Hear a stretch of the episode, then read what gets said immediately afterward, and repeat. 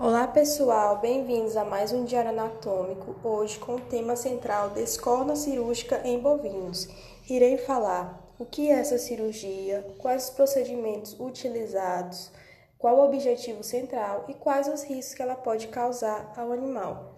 Pessoal, a descorna é um procedimento utilizado por médicos veterinários para inibir o crescimento dos cornos em bezerros e fazer a retirada dos cornos em animais adultos adultos. Ela tem como objetivo central evitar acidentes.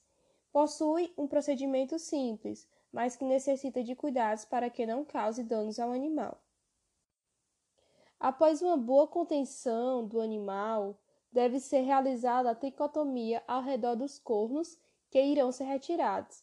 As orelhas devem ser cobertas por fita adesiva e puxadas para fora do campo cirúrgico, a região onde foi realizada a tricotomia deve fazer uma boa antisepsia. Logo após isso, deve ser feita uma anestesia no local, e a agulha ela deve ser inserida através da pele entre o canto lateral do olho e a base no corpo. Nesse ponto, deve-se fazer uma anestesia perineural do nervo cornual, depositando-se de 5 a 10 ml de lidocaína 2%. A agulha então direciona-se subcutaneamente até a base do corpo e 2 a 3 ml de lidocaína 2% são injetados abaixo da pele. Os locais de injeção são massageados para dispersar o anestésico local.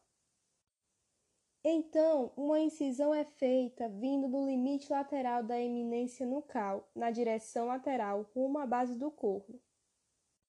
As incisões são profundas até que o osso seja encontrado, e as bordas das incisões são escavadas, fazendo-se a dissecação fina.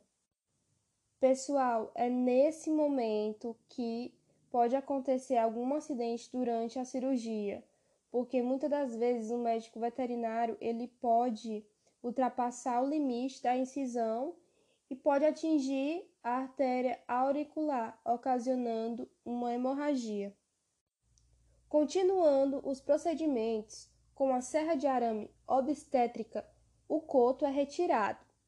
Esta deve se atentar sobre o osso frontal numa distância adequada da base do corno para permitir a retirada do osso suficiente se isso não ocorrer, a aproximação da pele estará sob tensão excessiva e o fechamento poderá ser impossível.